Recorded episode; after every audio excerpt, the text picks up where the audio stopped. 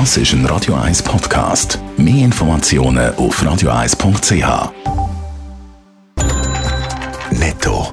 Das Radio 1 Wirtschaftsmagazin für Konsumentinnen und Konsumenten wird Ihnen präsentiert von Blaser Greinicher. Wir beraten und unterstützen Sie bei der Bewertung und dem Verkauf von Ihrer Liegenschaft.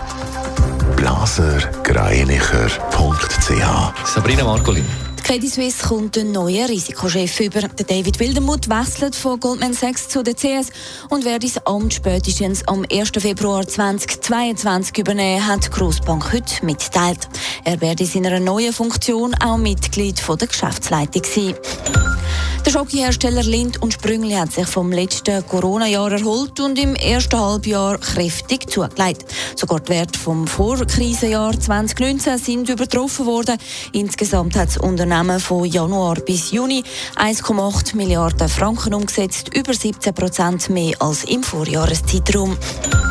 Der US-Elektroautobauer Tesla schreibt weitere Quartalsrekordergebnis. Zum ersten Mal hat das Unternehmen von Elon Musk mehr als eine Milliarde Dollar im Vierteljahr verdient. Tesla hat den Überschuss in den drei Monaten bis Ende Juni im Jahresvergleich auf 1,1 Milliarden Dollar verzehnfacht, wie am Abend bekannt worden ist. Im letzten Vierteljahr hat Tesla mehr als 201.000 E-Autos verkauft.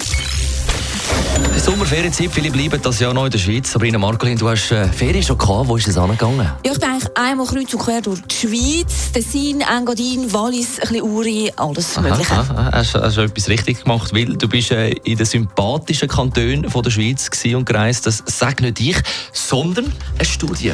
Ja, genau. Und hier sagt, dass die beliebten Feriendestinationen bei Deutschschweizerinnen und Deutschschweizer, wie eben zum Beispiel das Bündnerland oder das Tessin, besonders sympathisch sind. Der allersympathischste Kanton von der Schweiz ist laut der Umfrage von moneyland.ch das Tessin.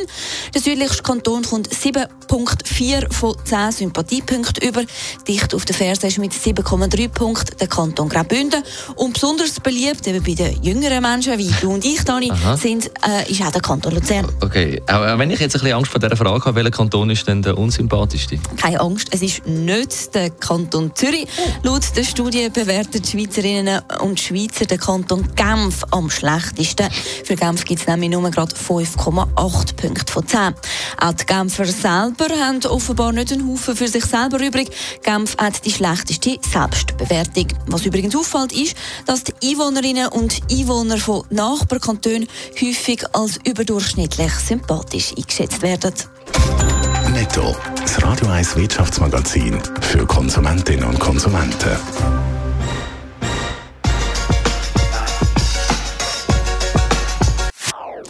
Das ist ein Radio 1 Podcast. Mehr Informationen auf radio1.ch.